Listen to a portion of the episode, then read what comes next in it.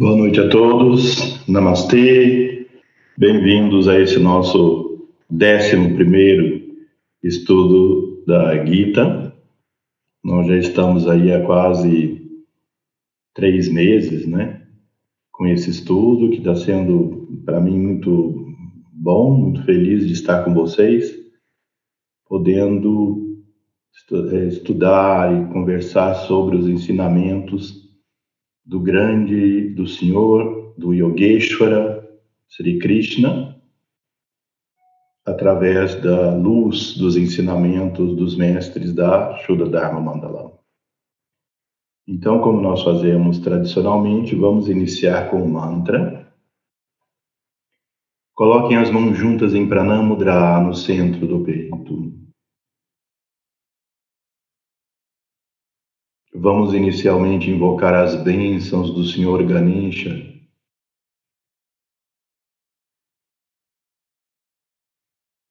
Aquele que carrega toda a sabedoria, o mestre de todos os mestres, o Senhor de todos os yogis.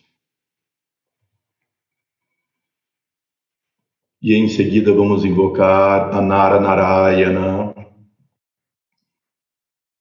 que se manifestaram como Arjuna e Krishna, o Senhor dos yogis, nos bosques de Badari, no Himalaia. Invocamos a Nara, o primeiro dos homens, Narayana, o Supremo Senhor, Saraswati Devi, a deusa da sabedoria, ao grande sábio Vyasa, e proclamamos eternamente vitória iniciando o estudo do Vidi, a ciência sagrada. Nós invocamos a Nara Narayana, encarnados como Arjuna e Krishna, os protetores do Dharma, para a felicidade de todos os seres. Om Gananatva Ganapati Gum Havamahe Kavim Kavinam उपमाश्रवस्तमम्। ज्येष्ठराजम् ब्रह्मणा ब्रह्मणस्पद नुति विसीदसादनम्। ॐ श्रीमं महागणाधिपतये नमः। नमस्ते नरदेवाय नमो नारायणाय च बादरीवननाथाय योगिनं पातये नमः। नारायणं नमस्कृत्य नरं चैव नरोत्तमं। देवीं सरस्वतीं व्यसं ततो जयामुदीरये। नारायणाजतौ जगाता स्तिस्तैस्तिस्तौ Shuddha Chavande Krishna Arjuna Sara.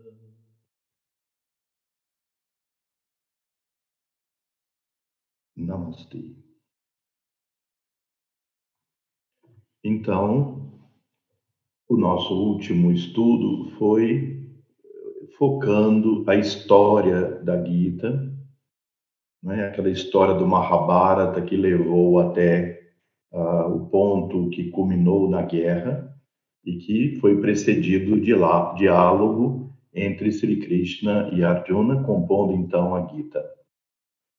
Na nossa reunião anterior a essa última, nós vimos a estrutura, o que é fundamental, a estrutura da Gita, que é um, em si um grande ensinamento. Então, vocês se lembram que nós colocamos que é como se Sri Krishna tivesse revelado ali a Constituição, a Carta Magna, assim como um país tem sua Carta Magna, sua Constituição, e todos se submetem a ela, todos os poderes da República se submetem a ela. Assim, também na constituição cósmica. Até o Supremo Senhor se submete as suas próprias leis, aos dharmas cósmicos. Esses 24 dharmas da Gita, eles são cósmicos, universais, eternamente aplicáveis. São aplicados a todos os seres em todo o universo e em todos os tempos. Sendo assim universais, eles são chamados Sanatana. Sanatana, que significa eterno. Então, Sri Krishna no Bhagavad Gita é, coloca as 24 leis ou dharmas que são as eternas leis que governam o funcionamento do universo. E se nós formos espertos e inteligentes, como sempre dizemos em relação ao Ayurveda, se nós somos espertos e inteligentes, o que nós devemos fazer é conhecer essas leis e nos submetermos e nos adaptarmos às leis cósmicas. O Dharma, e vocês veem que cada capítulo tem o nome de Gita, ou seja, canto, canção, porque a Gita é cantada.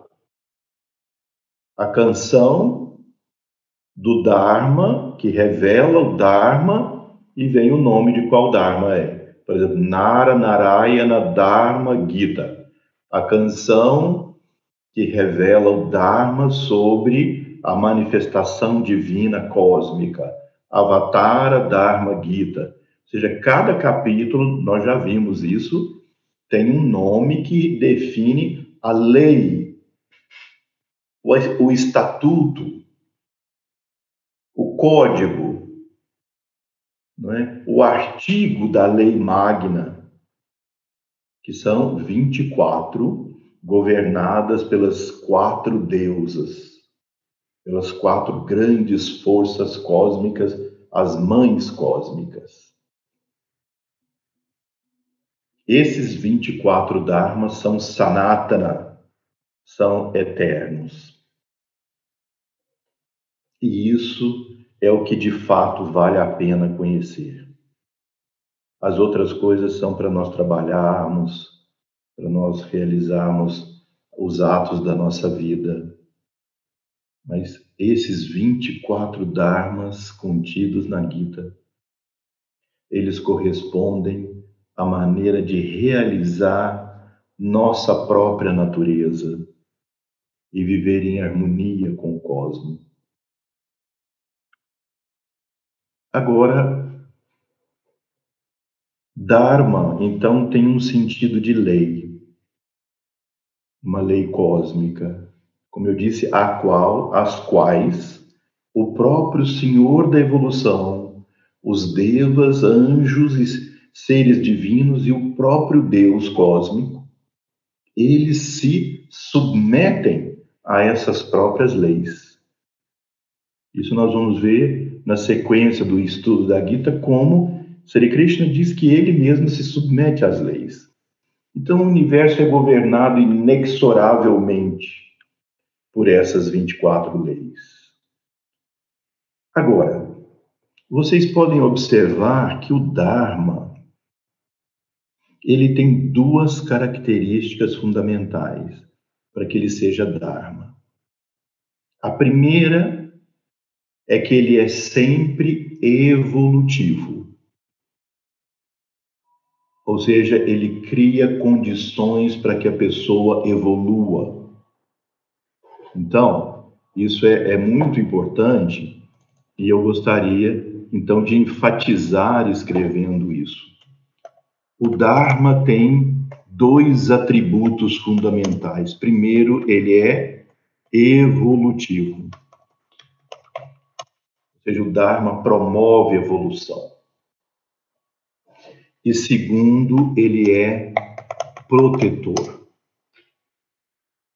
O Dharma é como mãe, protetor. Então, esses são dois critérios para nós dizermos que algo é dármico.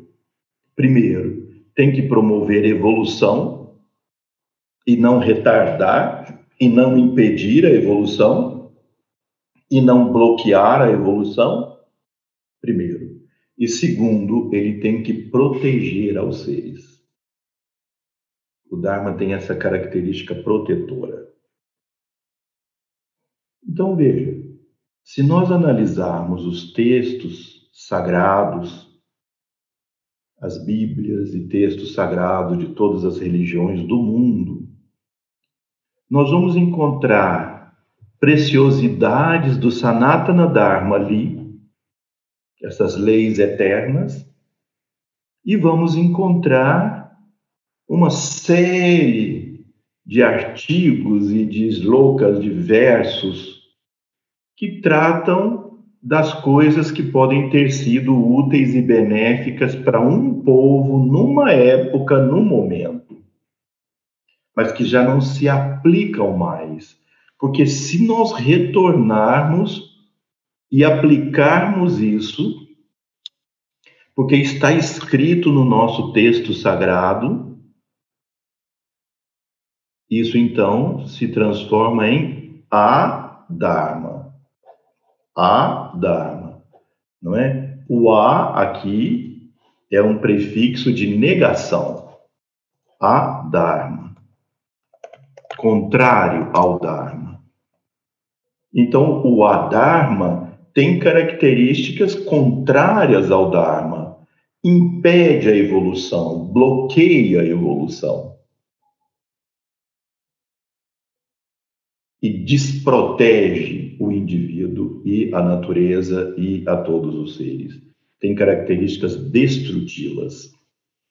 Então vocês veem, por exemplo, é, não há nenhuma tentativa nesse momento de crítica a um sistema ou outro, a, uma, a um código de conduta ou outro. Mas em todos os textos sagrados, inclusive nos Vedas, na Bíblia, você encontra coisas que são a Dharma hoje. Então tem o Sanatana Dharma, que é aquilo que se aplica a todos os seres e sempre. Por exemplo, uma coisa evidente em Sanatana Dharma no Novo Testamento, por exemplo. Jesus colocou amar a Deus sobre todas as coisas e ao próximo como a si mesmo. E no Velho Testamento também descrito isso nas leis de Moisés. Amar a Deus sobre todas as coisas e ao próximo como a si mesmo. Isso é Sanatana Dharma. Isso se aplica em todos os tempos, em todos os lugares, para todos os seres.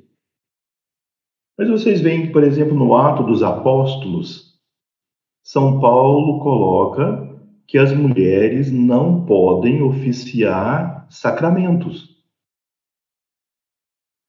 Então, por mais santa que seja uma mulher, por mais espiritual e de poder que ela seja, divina, ela não pode oficiar um batismo, ela não pode oficiar um casamento, o sacramento do batismo, o sacramento do casamento, o sacramento da extrema-unção. Isso não, não pode ser Dharma. Se foi útil para alguma época, por alguma razão, talvez não, não nos cabe discutir isso aqui, nesse momento exato.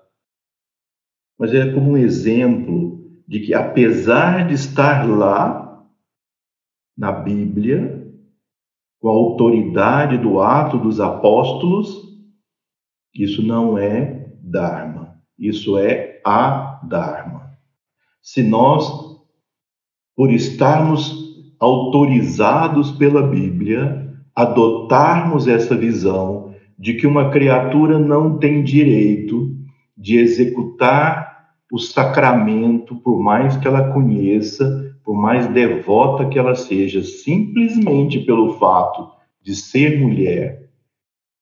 Isso é a Dharma. Se nós trouxermos isso e aplicarmos isso por força da lei, do que está escrito na Bíblia, quando eu digo lei, não lei formal, lei da Bíblia, isso então nós estamos promovendo a destruição. Nós estamos promovendo a dificuldade da evolução, atrapalhando o processo evolutivo, impedindo que essas pessoas possam desabrochar na expressão dos seus talentos. E isso também, em certas doutrinas, se encontra também nos Vedas e nos seus textos auxiliares. Você vai ainda hoje em alguns lugares na Índia, onde há muita ortodoxia sobre rigor na prática dos ritos védicos, principalmente os yagnas, as cerimônias do fogo, não é? Tão antigos védicos que uma das funções do yagna é você se libertar do karma negativo, fazendo o auto sacrifício. E aí tem os pandits, os grupos de, é, de pessoas treinadas a vida toda como oficiantes, os purohitas, oficiantes dos rituais védicos. Conhecem os Vedas de memória e cantam os mantras assim de memória, milhares de versos. Eles então oficiam a cerimônia, mas, por exemplo, se é uma mulher que vai executar, como Yajamana, que é aquele que oferece, que ela vai levar sua oferenda para transformar o karma negativo, uma forma de divya chikitsa, um tratamento divino.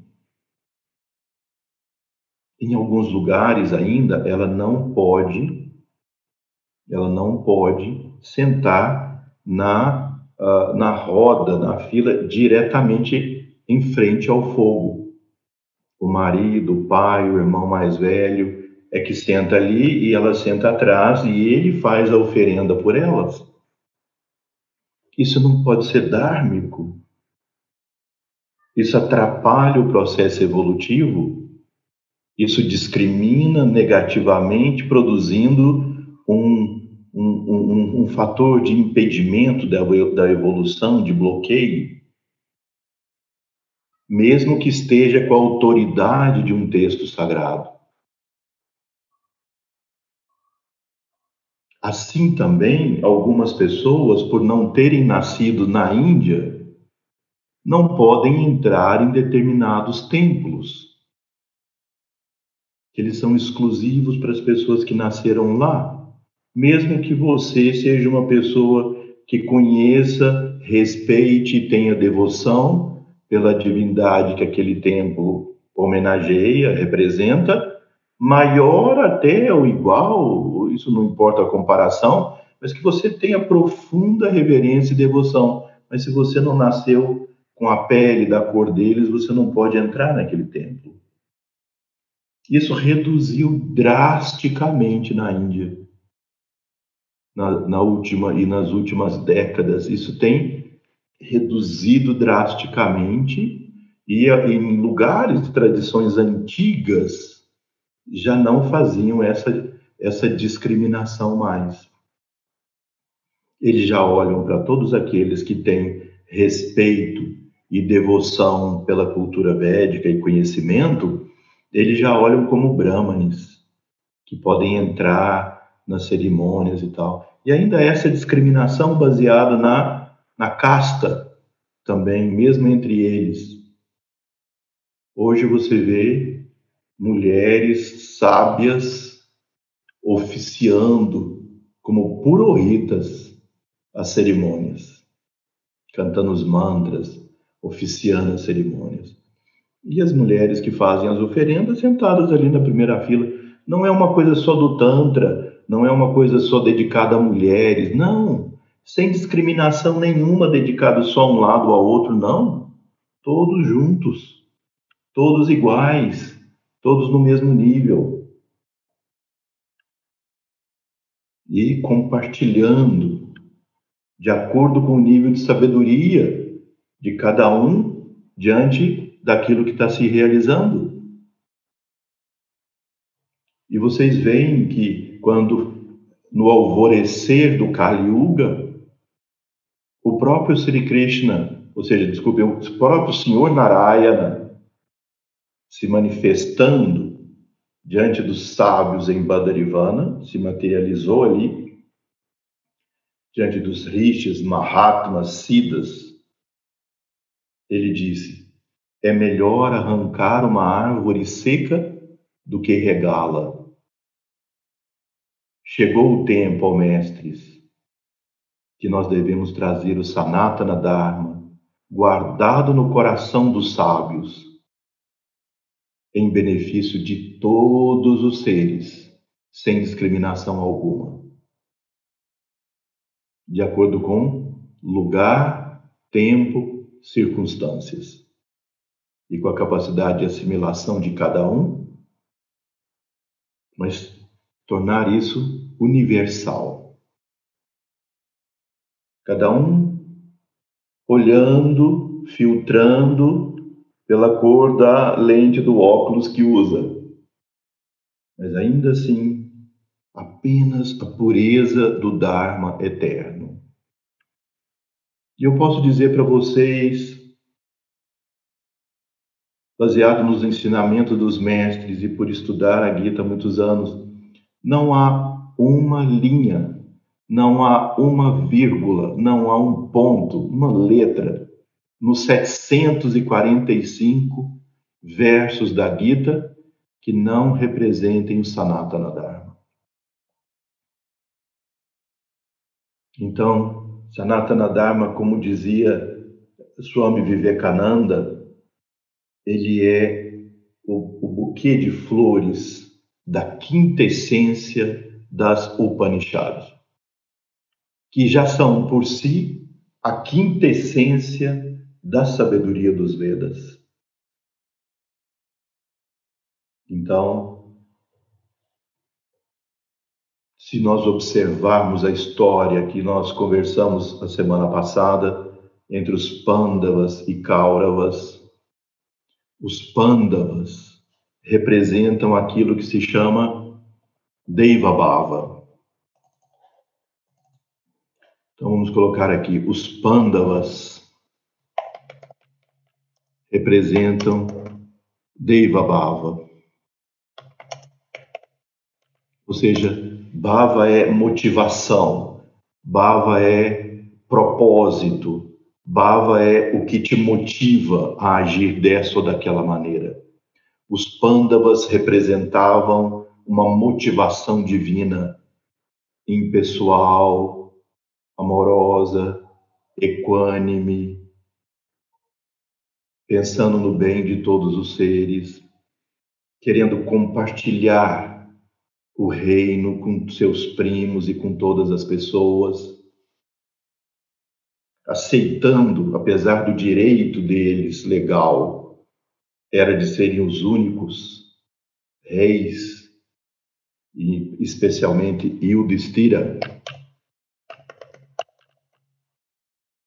o irmão mais velho de Arjuna, Ainda assim, eles chamaram o rei Dhritarashtra, ou foram até ele, reuniram com Duryodhana e disseram sobre a importância da equanimidade, auxiliados por Sri Krishna, e como seria bom que eles pudessem compartilhar, mesmo que dividissem as áreas para que todos pudessem exercer seus talentos e qualidades. Mas isso foi completamente impedido por Duryodhana, que representava então os Kauravas, que representavam a Surabhava. Asura significa demônio. A Surabhava seria literalmente motivações demoníacas mas elas representam as motivações do ego humano no sentido da ruptura, no sentido da superação e o controle, no sentido da dominação. E isso é a Dharma. Então, os Pandavas representavam o Dharma e os Kauravas representavam o Adharma.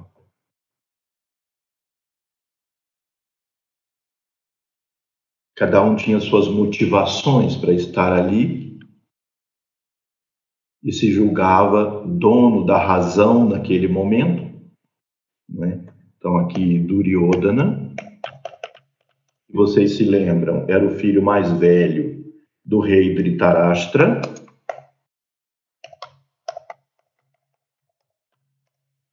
Aquele rei cego. Então, Duryodhana convenceu o rei que tinha pouca vontade, pouca força, apesar de ter certo nível de bondade, mas ele tinha pouca vontade, pouca força, pouca determinação. Nos livros no Charaka Samhita e no Sushruta Samhita do Ayurveda, o Ayurveda classifica as pessoas, em, vocês sabem muito bem, é, em constituições baseadas no corpo e no metabolismo, Vata, Pitta e Kapha. Mas tem uma classificação muito chamativa e muito importante, mas pouco exercitada, que é a, a tipologia mental tipologia mental manasa prakriti, enquanto a do corpo é derra prakriti. Derra é o corpo. Então, Vata, Pitta e Kapha, tão famosos, governam funções biológicas, primordialmente, enquanto Sattva, Rajas e Tamas governam funções mentais. Então, onde eu quero chegar nisso é que o Charaka e o Sushruta, igualmente, classificam três tipos tamássicos. E um deles eles chamam de vaca doméstica. A gente sabe um pouco aqui o que é uma vaca doméstica. A vaca doméstica na Índia é comum, nas aldeias, toda casa tem uma vaca, uma búfala na porta, eles ficam alimentando ela ali, ela é presa por um cabrestozinho assim, ela fica ali, se alimenta ali com o que eles servem lá, servem lá para ela. Muitas vezes à tarde ou de manhã eles saem andando com a vaca, assim como as pessoas fazem com o cachorro, com o gato, eles fazem com as vacas. Mas aí essas vacas tratadas dessa maneira, elas perdem completamente a iniciativa. Elas não têm nenhum livre-arbítrio, nenhuma iniciativa própria, nenhuma vontade. Elas são dóceis, mas absolutamente controláveis e sem iniciativa própria. Então, você leva a vaca e tem um pasto ali, leva e ela fica pastando. Quando termina o pasto ali, ela para e espera vir alguém para trazer comida para ela ou para levá-la para outro lugar. Ela não levanta a cabeça e procura um pasto. Esse tipo é tamássico, ainda que pareça bom, ainda que pareça, pareça dócil, mas não exerce a inteligência, a iniciativa e a escolha. E a escolha é sempre uma coisa que gera, como eu já disse para vocês, que gera renúncia. Porque toda vez que nós escolhemos, nós estamos renunciando a algo. Então existe um tipo que parece bondoso, dócil, mas sem iniciativa, sem capacidade de discernimento e de iniciativa própria. E assim era o rei Dhritarashtra e ainda que exercia com certa bondade, ainda que era de uma família de seres iluminados como Bhishma uh, e como, como o, o próprio, os próprios sábios, Vyasa, ainda assim sem iniciativa, por isso ele simbolicamente foi representado como um rei cego. E aí Duryodhana, que tinha iniciativa e força mas completamente voltada para o ego, domínio do ego, a Surabhava. Duryodhana, nessa classificação do Charaka e Sushruta, é, eles entrariam na classificação dos seis tipos rajássicos. E o primeiro deles é Asura, demônio, que são pessoas de uh, poder pessoal, brilho, eles luzem, brilham, não é? Ah, tem grande inteligência, mas a motivação é egoísta e conflitiva, não é? Então, Duryodhana e Dhritarashtra representam em nós as forças que nos dominam com rádias e tamas, enquanto os pândavas representam em nós nossas motivações sátvicas, como nós já estudamos em outras das nossas reuniões. Então vejam essa guerra como um teatro montado para nos ensinar o jogo do campo de batalha que acontece nos nossos 24 tátuas interiores, mas especialmente no nosso arrancar a manas. Nossa individualidade ou ego associado com a nossa mente voltada para fora, a mente emocional, a mente dos desejos. Arrancar a manas constitui o jogo, o campo, aliás, do jogo do campo de batalha. Por isso, quando nós pegamos então a Gita e vamos estudá-la, né? Nós começamos lá pelo verso 1 do primeiro capítulo. Vejam aqui, ó, capítulo 1, a gênese da Gita. Perguntou de Dhritarashtra. Olha, então eu vou mostrar para vocês como é a métrica da Gita. A métrica, ela, é, todo o estudo do sânscrito, vou introduzir esse assunto, todo o estudo do sânscrito, ele tem alguns componentes. Um desses componentes é chandas. Chandas.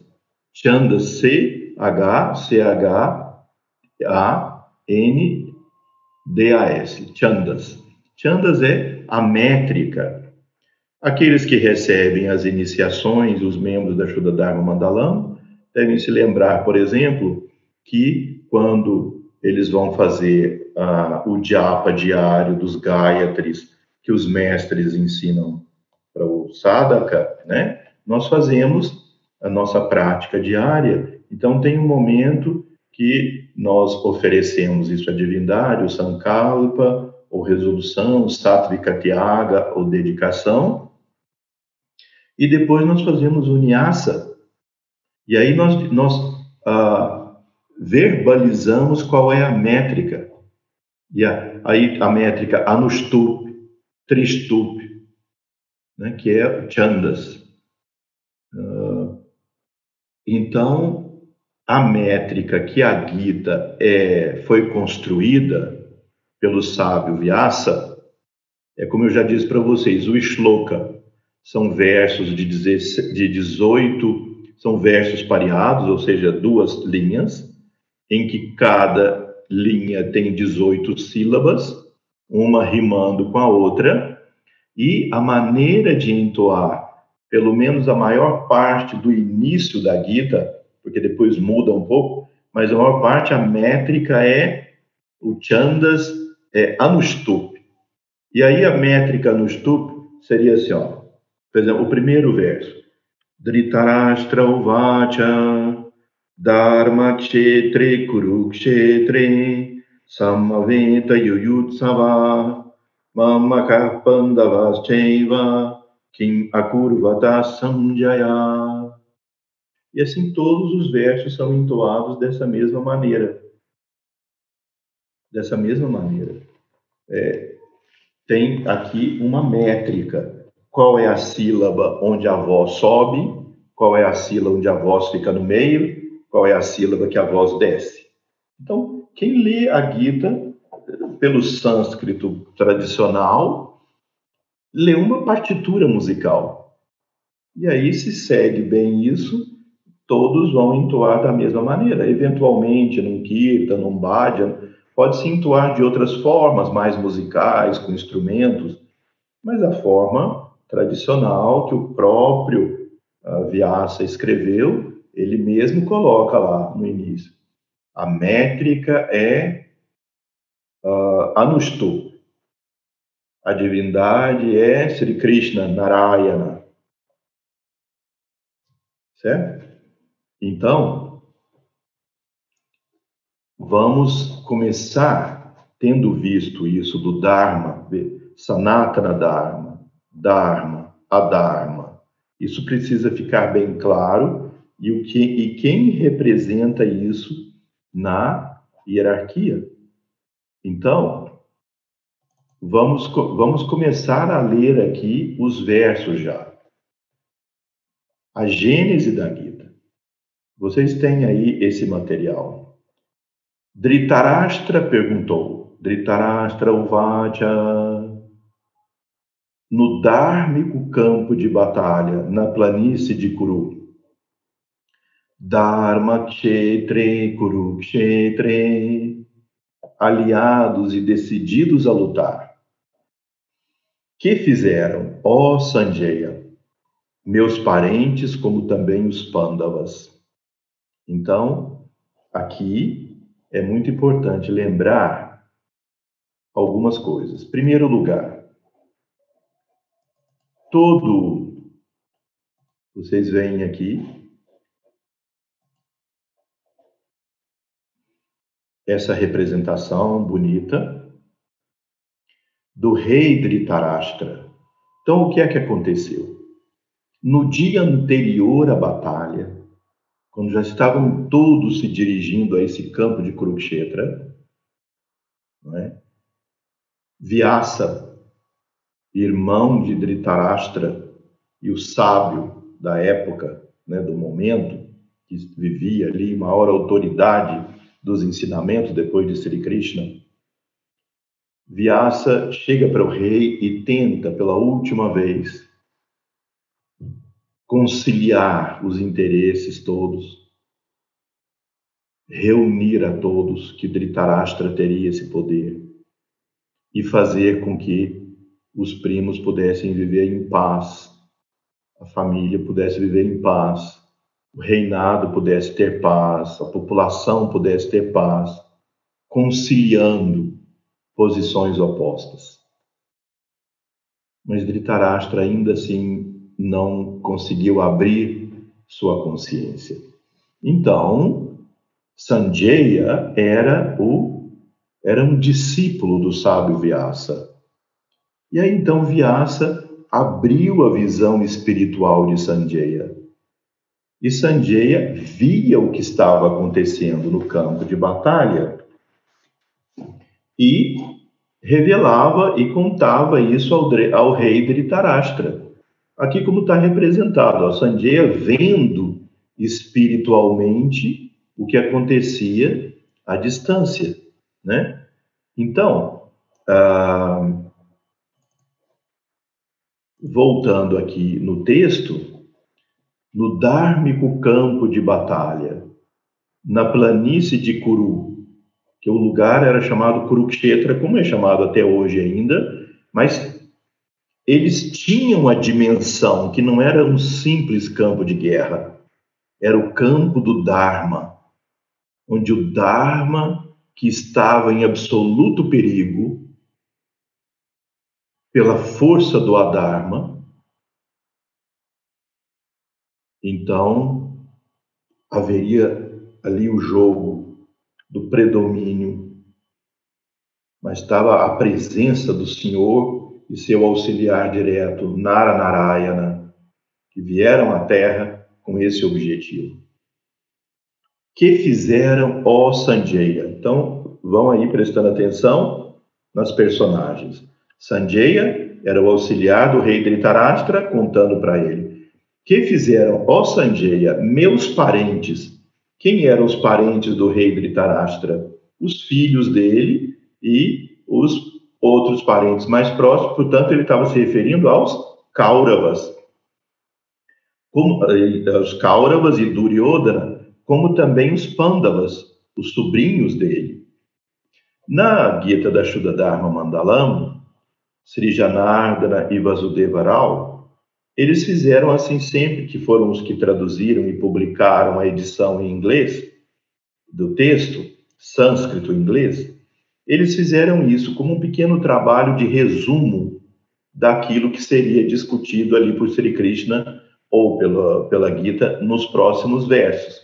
Então vejam aqui, Fica parecendo que trunca um pouco a leitura, mas é muito importante isso, o sumário do tema da Bhagavad Gita, isto é, a transcendência do Shuddha Dharma, e aqui Shuddha Dharma não é o nome de uma entidade. Shuddha Dharma aqui é o nome do Sanatana Dharma.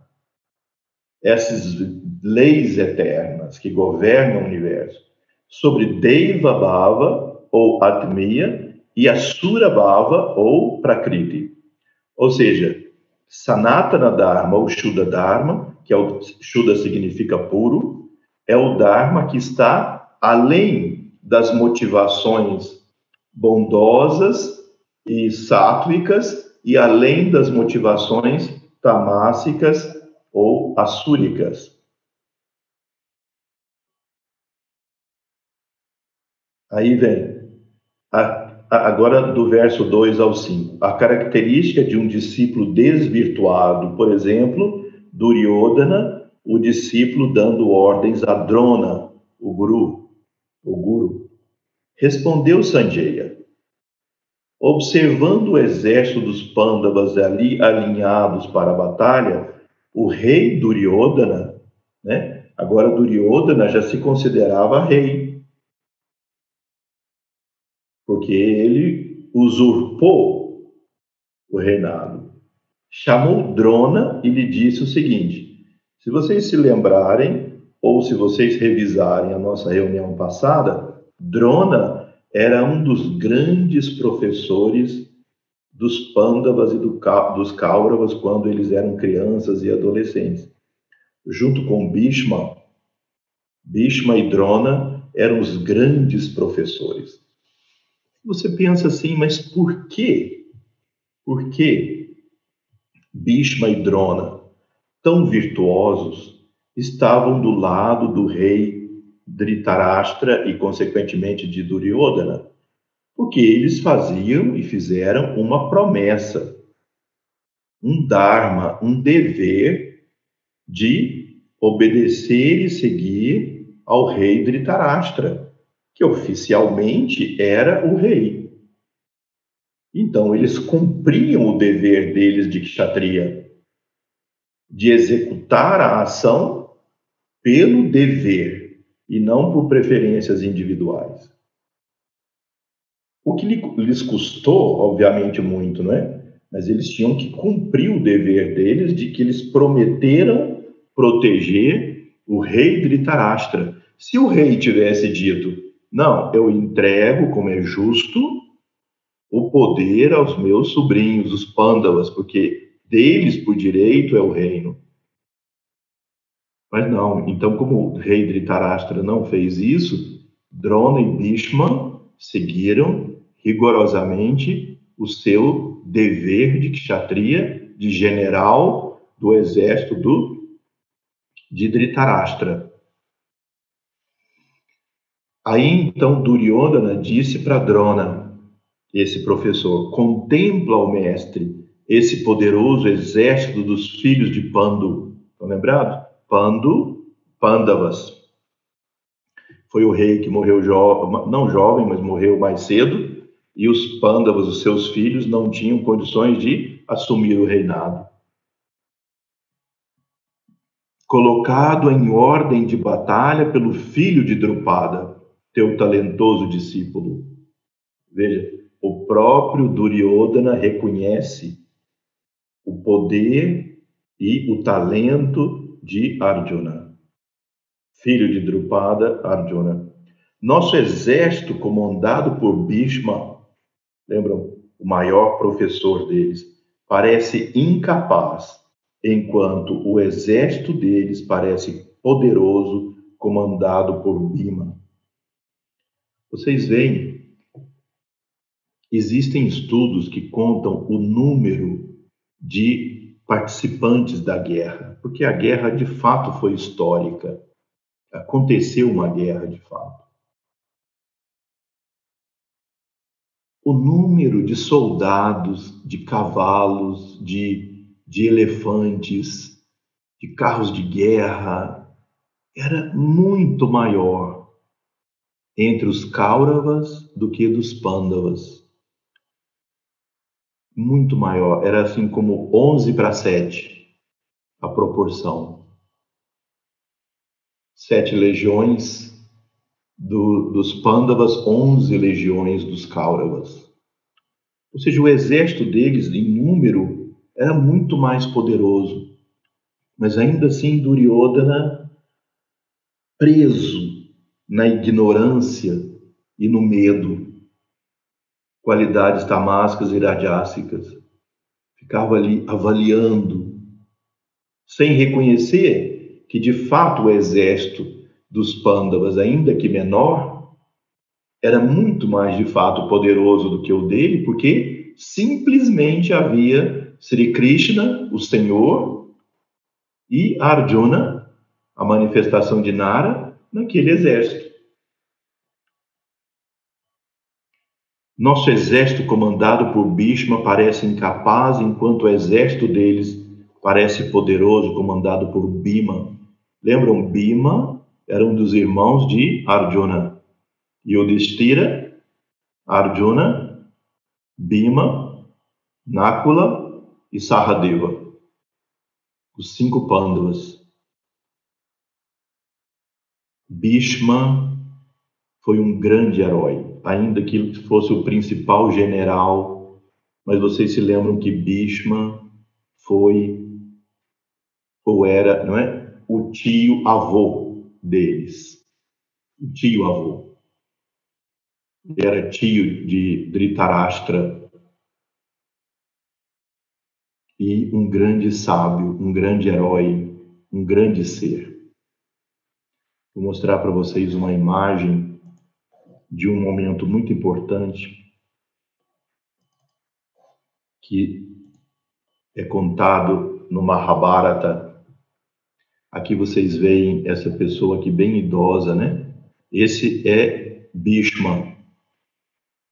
Bhishma tem uma história sobre ele no próprio Mahabharata, uma longa história contada em capítulos ele foi extremamente considerado, extremamente respeitado, extremamente querido, um grande ser, ainda que fosse ali no momento general dos Kauravas.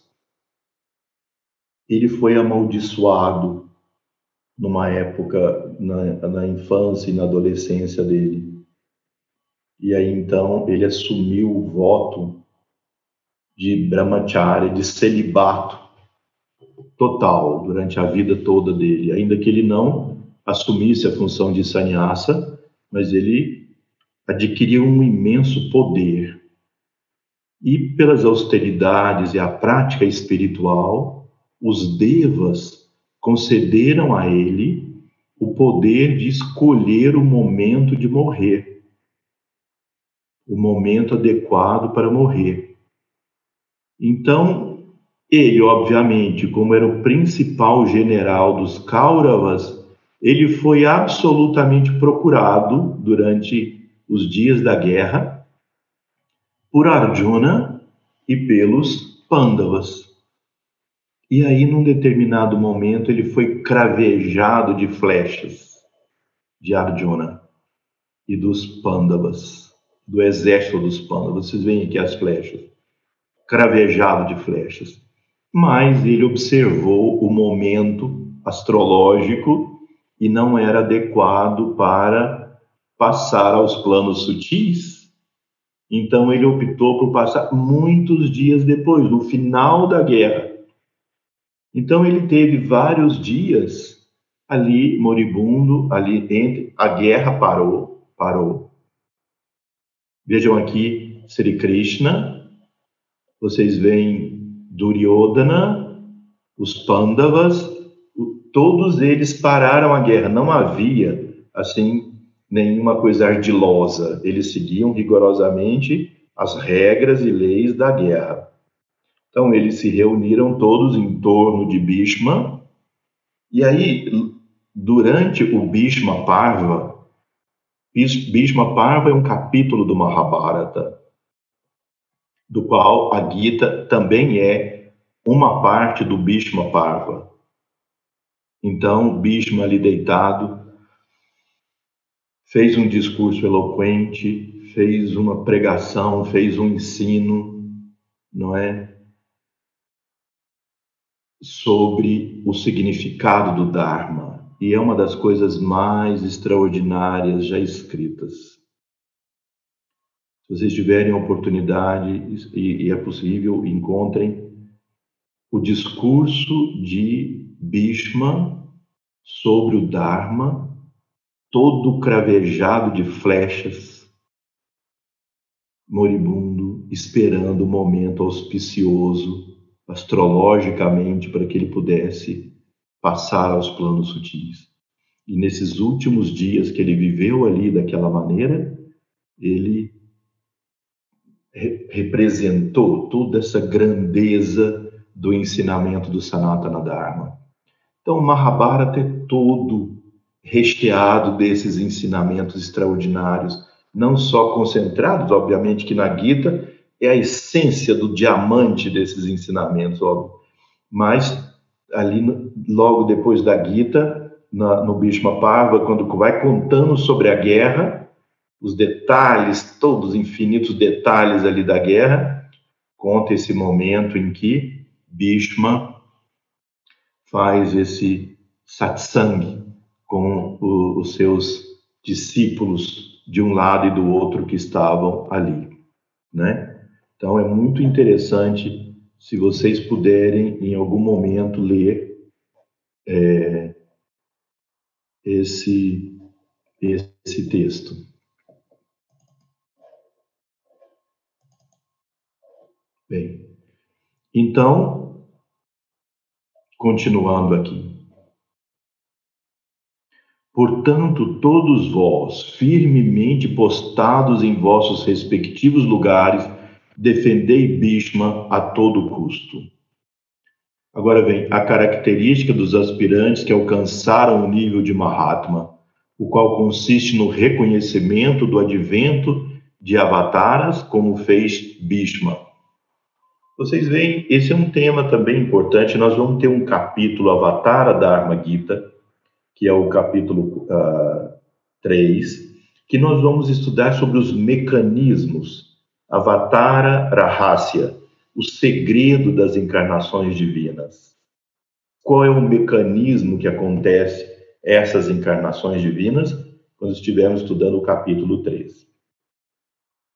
Mas aqui vocês veem, por exemplo, Jesus viveu cercado de pessoas, no meio de tanta gente, e quem reconheceu Jesus realmente como encarnação divina enquanto ele vivia entre eles? O próprio Arjuna, num determinado momento, depois que ele vê a grandeza quando Sri Krishna se transfigura para ele e mostra como ele é de fato, no Brahma Vibhuti Dharma Gita, quando ele se apresenta assim, Arjuna no final pede desculpa para ele e diz: Senhor, me perdoa porque eu te considerei simplesmente como um amigo enquanto nós vivíamos juntos. Mas eu reconheço em ti o Supremo. Não é? Então, não é comum enquanto os avataras estão vivos, quando eu digo vivos fisicamente no mundo, que as pessoas os reconheçam como encarnações divinas. E os tratam, às vezes, como inimigos ou tratam como pessoas comuns, com poderes, mas pessoas comuns. Então, é característica dos sábios, dos yogis, reconhecerem os avataras, as encarnações divinas, enquanto eles vivem entre as pessoas. E essa é uma característica de Bhishma, o grande herói dos Kauravas. Ele disse: ouvindo isso, ouvindo o que uh, o que Duryodhana havia dito a Drona, ele continua: ouvindo isto, Shantanava. Shantanava significa filho de Shantanu. Bhishma, outro nome de Bhishma, ou Yogi, com regozijo no coração e em alta voz, com regozijo no coração, porque ele estava cumprindo o dever dele, e em alta voz falou assim: Sri Krishna, o Senhor, está profundamente ligado aos virtuosos Pandavas. Por isso eu temo, ó grande rei. Quem ele tava, a quem ele estava se referindo? A Duryodhana.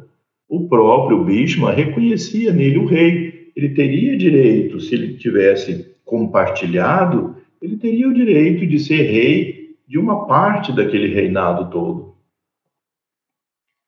Fazei a paz com os Pandavas e com perfeito controle de si mesmo, aí vem lá no final, controle interior, não é? Compartilhai a sabedoria da terra com vossos poder, a soberania da terra com vossos poderosos primos. Então foi a última, última tentativa da luz divina entrar na mente de Duryodhana. Mas, como os próprios textos também do Ayurveda dizem, as pessoas de natureza tamássica, principalmente radiássica secundariamente, têm pouca possibilidade de deixar a luz entrar por si mesmas. Elas precisam muitas vezes de uma ajuda e muitas vezes elas necessitam de uma crise. Vocês já devem ter percebido em muitas pessoas e em nós mesmos, nós percebemos que muitas vezes a nossa evolução se dá nos momentos de crise e não no momento que a vida está plácida, indo calmamente, onde as coisas estão indo tranquilas. Quando desaba e começa a haver crise, nós renovamos, nós buscamos interiormente força, nós buscamos capacidades e, e pedimos a ajuda divina. Né? Quando a vida está indo plástico, é o nome do Pai e tal, e vamos para a vida, para a luta, para o prazer e para desfrutar da vida. Se a crise está ali, a gente põe a mente em Deus. Quando eu estava viajando muito de avião, que agora está tudo parado, viajava, viajava para cá e para lá, a pessoa estava ali tranquila, fala, fala que é ateu e não sei o que, não acredita em Deus, o avião começa a sacudir lá em cima, e tempestade e tal, elas vão fazer em nome do Pai, vão rezar. Seja, se conectam com Deus na crise. Então, muitas vezes a vida tem que entrar em período de crise para que a gente possa ultrapassar os limites que nós construímos para nós mesmos. Mas mesmo assim, o grande Bhishma, o grande general, o grande yogi, revelou para Duryodhana que quem estava do lado de lá e que estava nesse processo de contenda com eles, com ele, era nada mais, nada menos do que o próprio Deus encarnado. E ele não pede que Duryodhana renuncie a tudo. Ele pede: fazei a paz com seus primos e compartilhe a soberania da, da terra. Se ignorardes, ó rei Duryodhana, os divinos Nara e Narayana, Arjuna e Krishna, podereis fracassar. Assim falou o grande Bhishma, o filho de Shantanu. Estão vendo? A última revelação divina, mas nossos ouvidos, nossos olhos estão bloqueados. Muitas vezes a pessoa fala: Deus me abandonou. Mas quem abandonou? Né? Houve sempre, sempre houve esse conflito teológico. Conflito que eu digo filosófico, teológico. A iluminação é resultado da graça divina ou resultado do esforço individual? Sempre houve esse essa, esse pensamento, essa busca filosófica, religiosa, de solucionar essa grande questão. O estado de iluminação é resultado do seu próprio esforço ou resultado da graça. Porque vocês veem, de repente um ser se torna iluminado de verdade mesmo, não é assim uma, uma falsa iluminação.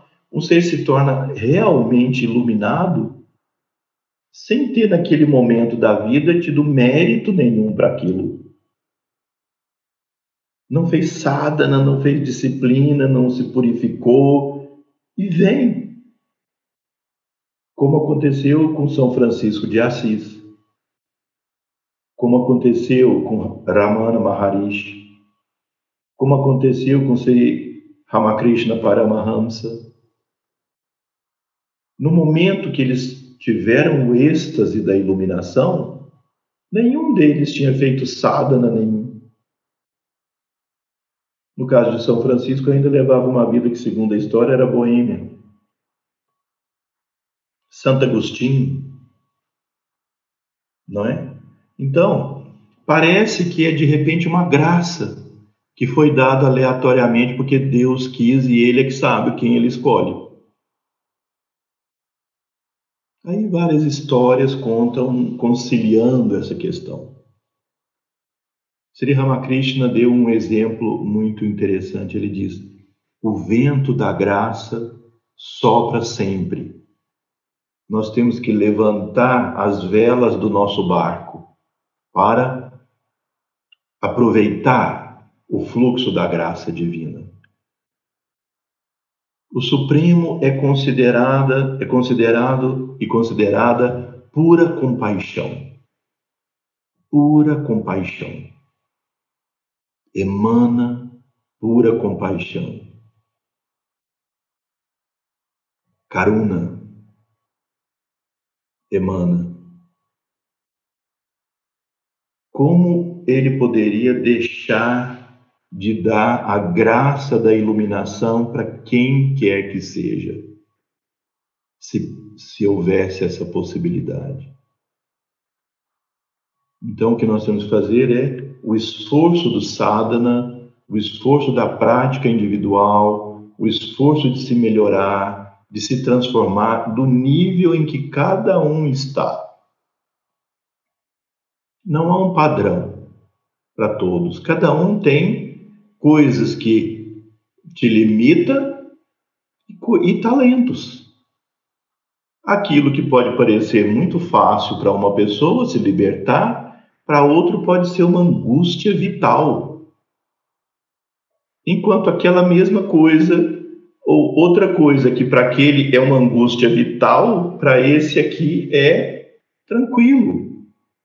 Então cada um sabe ou deveria saber onde está seu calcanhar de Aquiles, onde estão suas fraquezas. E algum dia essas fraquezas vão surgir do inconsciente. E o indivíduo entra em crise.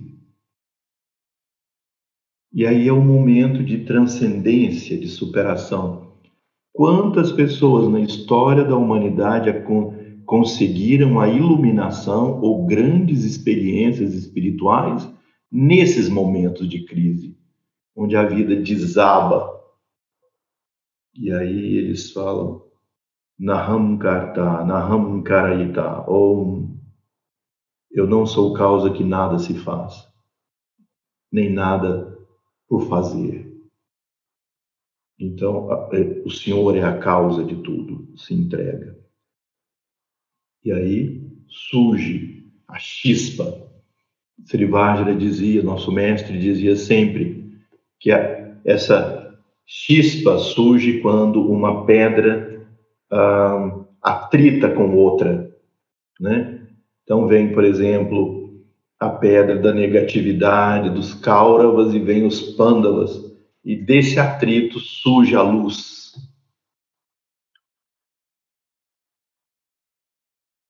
Então o que acontece com a maioria das pessoas é que no momento de crise ela se afasta do caminho. Ela está em crise, ela fala: Deus não me ajudou, eu dei tudo de mim, fiz tudo que eu pude, pratiquei e olha a situação que eu estou. E aí se afasta, deixa de frequentar a sua meditação, deixa de frequentar as aulas de yoga, deixa de fazer seu, seu sadhana, seu japa diário, está cansado, está esgotado, está tentando resolver os conflitos. Mas vocês já devem ter percebido também que os momentos que nós mais conseguimos resolver problemas são os momentos que nós nos esquecemos deles e entramos em silêncio.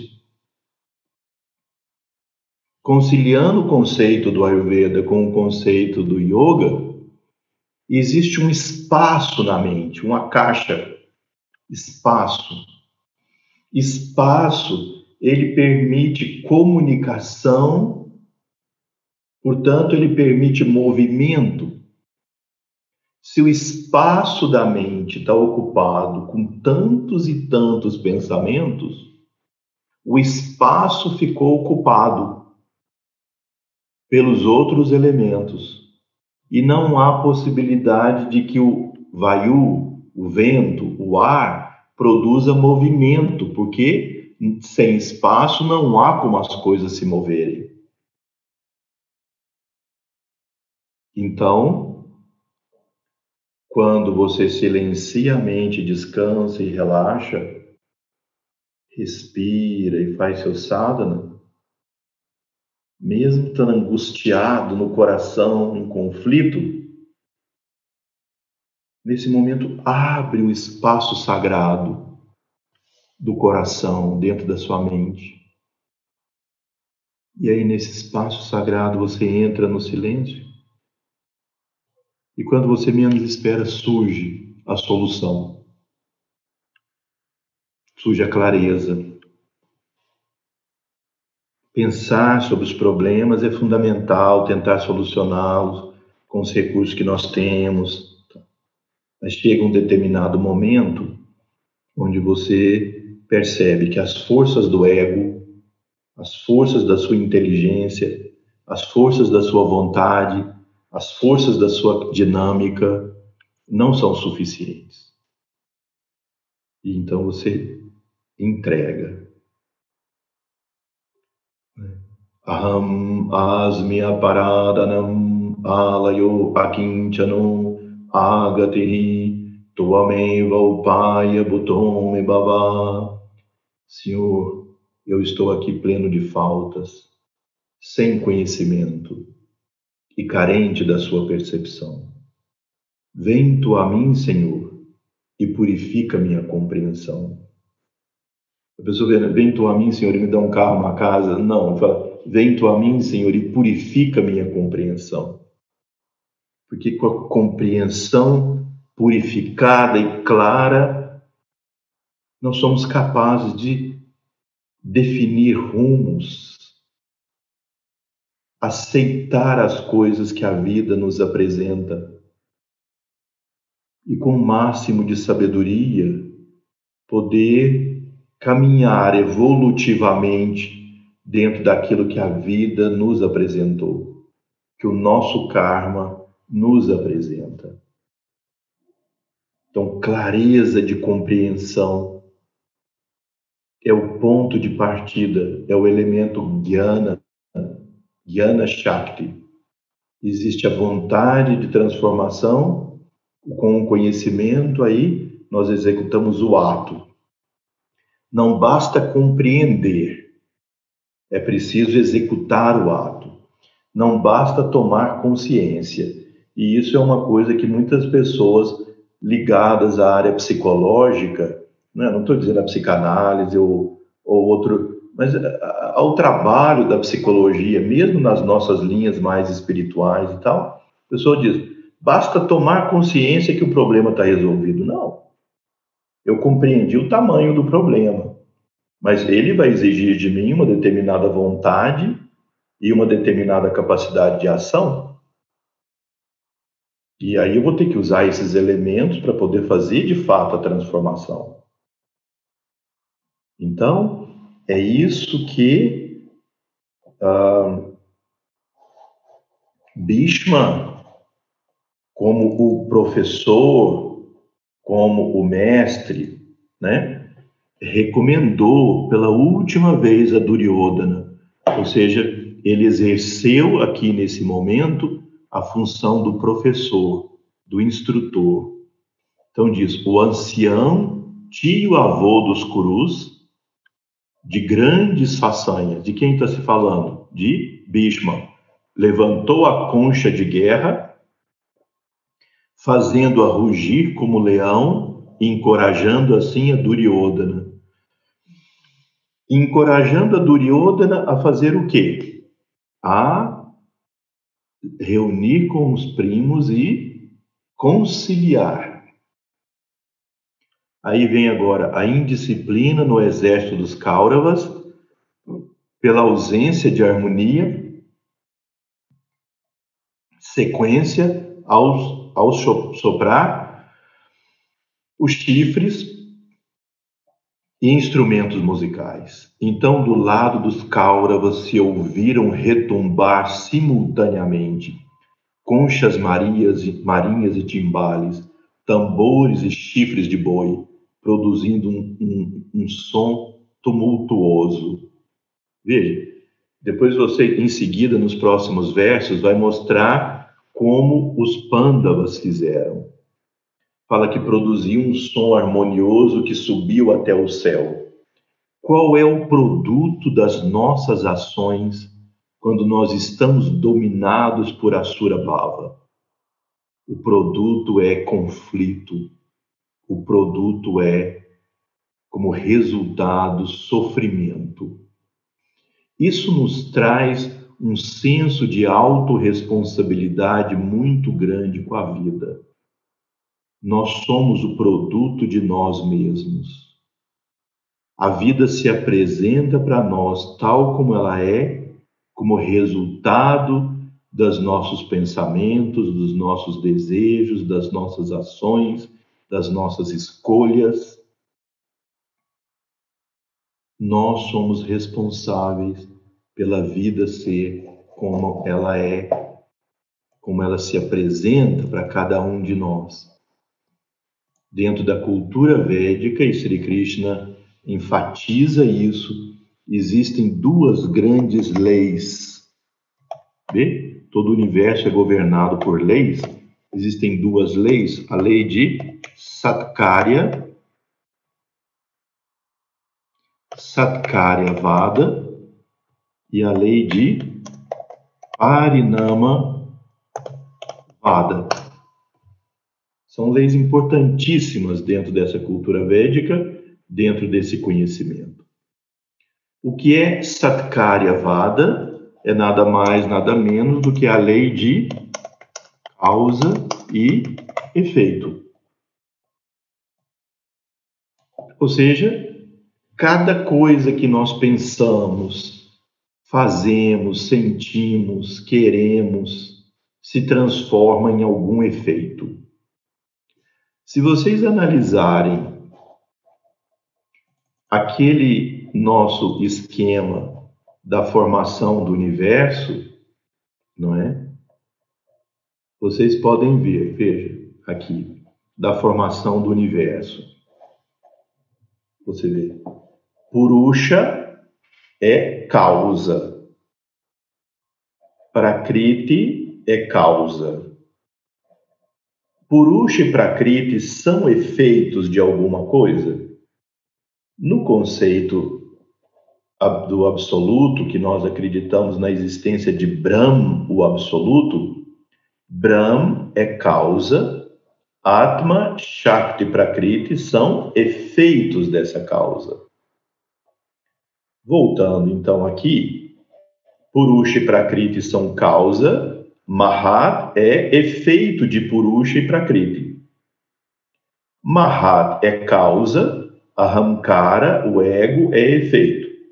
Ahamkara é causa, Manas é efeito. Os Tanmatras são são efeito de Mahat e causa dos Gnanendrias, Karmendrias e Mahabutas.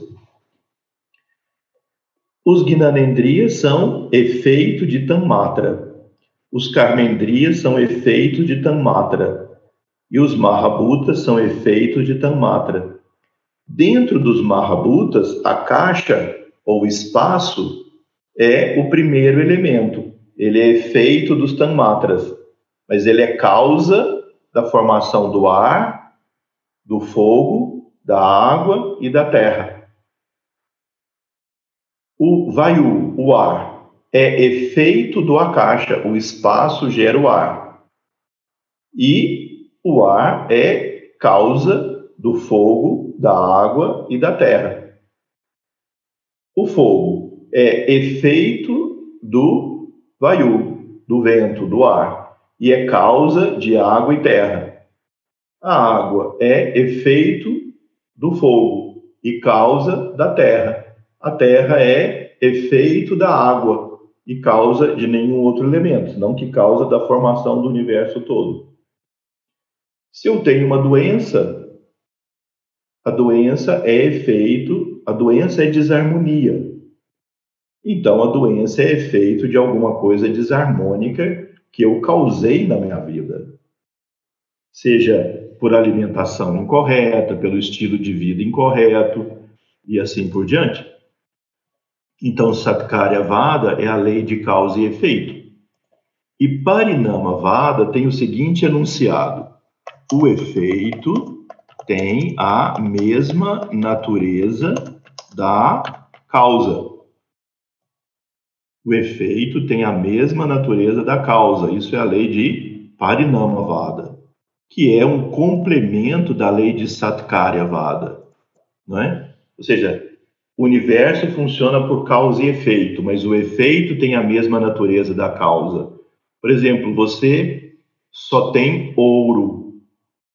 Você não tem como fazer, você só tem como fazer copo de ouro, vaso de ouro, pedaço de ouro, coisas de ouro. Não tem como você fazer de, de argila se você só tem ouro o efeito tem a mesma natureza da causa. Todos os efeitos são ouro. Assim como a causa suprema de tudo é Brahma, o efeito tem a mesma natureza da causa. Portanto, o efeito também é Brahma. Nós somos efeito. Brahma é a causa. Nós somos tão divinos quanto Brahma, porque nós temos a mesma natureza deles. Entenderam esse princípio? Agora, esse princípio se aplica às coisas mais comuns também da vida. Ele é a base do sistema de diagnóstico, por exemplo, no Ayurveda. Se a pessoa está cheia de muco, catarro, muco tem a natureza de cafa. Portanto, cafa é a causa, muco é o efeito. A pessoa nos procura cheia de muco ela não, em geral não chega para mim, tô, tô com um problema cafa. Ela chega, eu tô cheia de muco. Então é cafa a causa. Se minha vida apresenta situações de sofrimento, o instrumento do sofrimento pode ser outra pessoa ou uma situação da vida, mas a causa está em algo que eu produzi. se eu não mudo as causas internas, eu não consigo mudar o efeito. Como dizem frequentemente, se você faz sempre igual, como é que você quer que o efeito, o resultado seja diferente? Por isso, muitas vezes, nosso trabalho no sadhana, que ou seja, na disciplina diária, é contrariar hábitos porque o hábito vai nos fazer produzir o mesmo efeito que pode ter sido aquilo que gerou sofrimento. Então, se eu coloco uma causa oposta, eu consigo um resultado oposto. E esse é o método de tratamento utilizado dentro do sistema védico, que tem o Ayurveda oficialmente como sistema de cura e preservação da saúde. Mas não, é, não se aplica simplesmente a um trabalho médico, a um trabalho de saúde física, se aplica a tudo na vida. Lei de Parinama Vada. Duryodhana fez uma escolha, ainda que motivado pela negatividade. Qual foi o efeito? Sofrimento, dor. Se ele tivesse dominado os Pandavas, se os Pandavas tivessem desistido, como Arjuna quis desistir em um certo momento, e os Kauravas e Duryodhana dominassem, o fruto do reinado dele seria destruição, sofrimento, obscuridade, porque essa era a natureza deles. Então, o efeito seria da mesma natureza da causa. Parinamavada. Então, são duas grandes leis que governam o funcionamento do cosmos, do universo todo.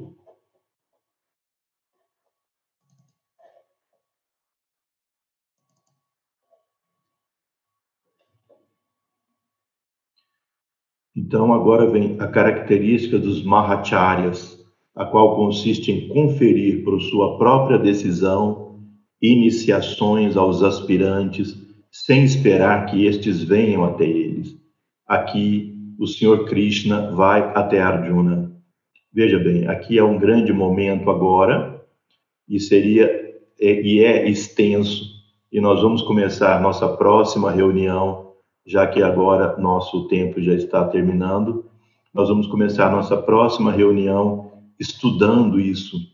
Sri Krishna, o Senhor, contemplando o exército de Duryodhana, pronto para a batalha e desejoso da felicidade de Arjuna, assim lhe falou.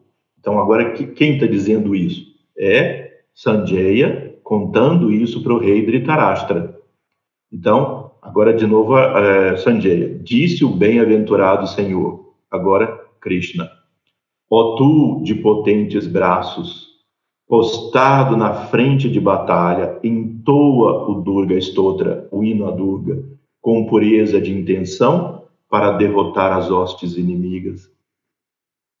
Veja a diferença de comportamento, a diferença de motivação. Enquanto Duryodhana ali naquele desespero, olha, domina, controla, força, vamos vencer, tal. Sri Krishna diz para Arjuna, antes de falar, pega sua, sua espada, pega seu arco e flecha, não. Invoca a Mãe Divina em sua forma de Durga. Esse mantra, que é o Durga Stotra, ele é poderosíssimo é um dos grandes mantras e ele é classificado num grupo chamado Mahasiddha Mantras, que são mantras que têm poder de purificação e transformação muito grandes. Então, como nós não vamos ter tempo de uh, analisar isso agora, né? então na próxima reunião nós já vamos começar estudando o Durga Stotra, é, é chamado Stotra, não é? Mas agora guardem a ideia de que foi o primeiro conselho da divindade para o ser humano. Entoa o hino a Durga com pureza de intenção para derrotar as hostes inimigas. Onde estão as nossas hostes inimigas? Internamente. Externamente, os nossos inimigos as formas de pensamento, os desejos contraditórios, aqueles que falam mal de nós, aqueles que pensam mal de nós, aqueles que, que lutam contra nós ou que têm invejas e ciúmes e rancores e, e mágoas e tal, são instrumentos. E então, derrotar as hostes inimigas é fazer essa transformação que todos esses seres possam transformar sua maneira de nos ver e que a gente possa transformar nossa uh, nossa nessa negatividade interna. Então eu queria terminar hoje entoando o Durga Stotra. Eu peço a vocês todos que coloquem as mãos em Pranamudra visualizem a presença da Mãe Divina. Eu vou colocar aqui a imagem que os textos da Sudha Dharma, uh, os artistas da Sudha Dharma no passado, pintaram sobre esse momento em que Durga se manifesta. Veja aqui no carro de batalha, está aqui Sri Krishna, aqui Arjuna, e Durga de repente se manifesta. No, no Bhagavad Gita aqui é, comum, não da Shuddha Dharma, existe também isso, mas está no capítulo anterior e não no campo de batalha propriamente dito. Né? Sri Krishna aconselhou, dizer, trocaram de lugar esse hino. Aqui o, o carro de guerra de Arjuna já é por si um, um outro ensinamento. Então, visualizando a presença de Shri Durga, rogando sua proteção sobre cada um de nós e todos os seres, principalmente nesse momento de grande de grandes situações de desafio para, cada um de nós e para a humanidade como um todo.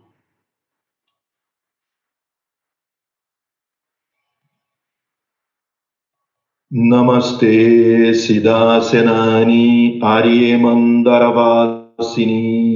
कुमारिकालिकापाली कापिले कृष्णपिङ्गले भाद्रकाली नमस्तुभ्यं महाकाली नमोऽस्तु ते चन्दि चन्दे नमस्तुभ्यं तरिणी वरवार्णिनी कात्यायनि महाभागे करालिविजये जये शिखिपिञ्चद्वाचदरे नन्नवरन्नभूषिते आतशूला आतशूलाप्राहरणे कङ्गकेतकदारिणी गोपेन्द्रस्यानुजेजिष्टे नन्दगोपकुलोद्भवे, महिषस्प्रिये नित्यं कौशिकी पीतवासिनी।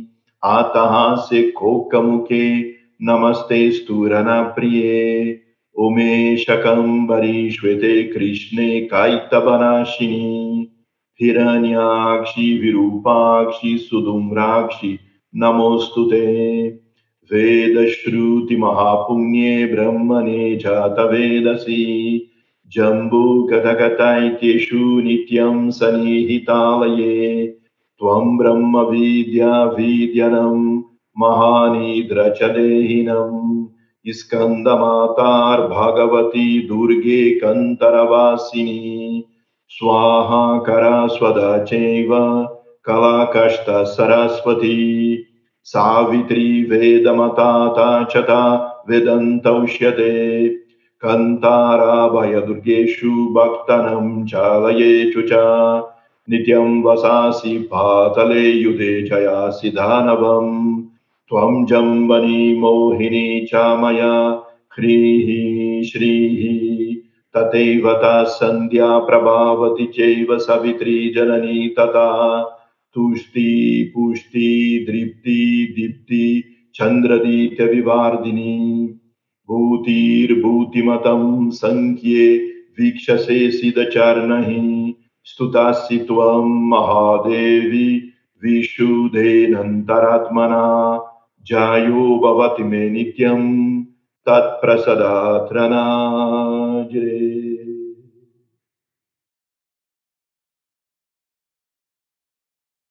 Ó oh, Suprema Deusa, com o coração purificado mediante a graça da iniciação, nós te invocamos.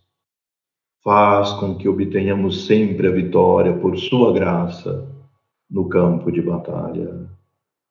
Namastê, namastê, namastê.